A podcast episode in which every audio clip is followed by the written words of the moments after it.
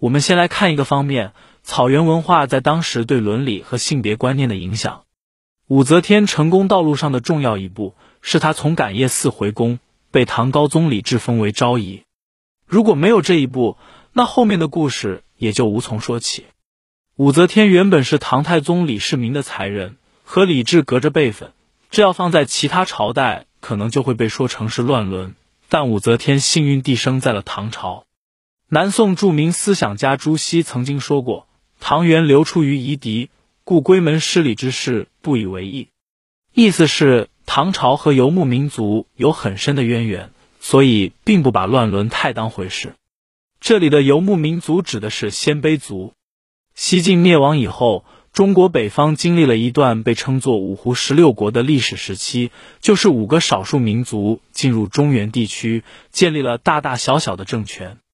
这五个少数民族分别是匈奴、鲜卑、羯族、氐族和羌族。这五个民族中，对后世影响最大的是鲜卑族。中国北方经过五胡十六国的长期战乱，先后出现了北魏、北周这两个统一北方的王朝。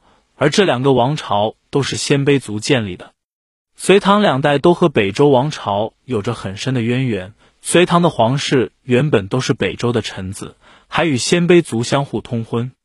隋炀帝杨广的母亲和唐高祖李渊的母亲都是鲜卑贵族独孤信的女儿，所以隋唐皇室都有鲜卑族的血统。唐高祖李渊和隋炀帝杨广其实是表兄弟。正因如此。隋唐皇室的伦理观念受到草原文化的深刻影响，和传统的中原王朝很不一样。对草原上的游牧民族而言，儿子继承父亲留下的女人是一件很正常的事情。汉朝的王昭君嫁给了匈奴单于，在单于去世以后，她不得不下嫁给单于的儿子。这在汉人女子看来是一种屈辱，但在游牧民族看来却是天经地义的。所以。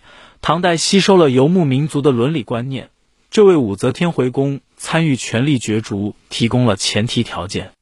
除了伦理观念，草原文化还给隋唐时期带来了与众不同的性别观念。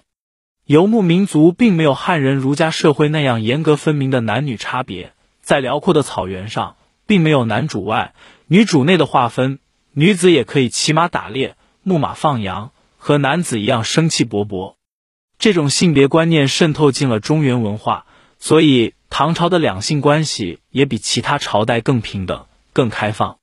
当时的女性比此前和此后都更为强势，出现了不少怕老婆的故事，甚至连皇帝也不能幸免。隋文帝杨坚就是个出了名的妻管严，在他的后宫里，他只有独孤皇后这么一位配偶。有一次，杨坚忍不住临幸了一位姓尉迟的宫女。独孤皇后知道了，就趁杨坚上朝的时候，下令把这个宫女打死了。杨坚敢怒不敢言，只好赌气离家出走，最后被大臣们追了回来。你看，杨坚和独孤皇后的关系都快赶上今天的一夫一妻制了。更重要的是，独孤皇后还很有政治才能，杨坚对她几乎是言听计从。朝中大臣们就把杨坚和独孤皇后合起来称为二圣。这个称号意味着独孤皇后的政治地位和杨坚已经非常接近了。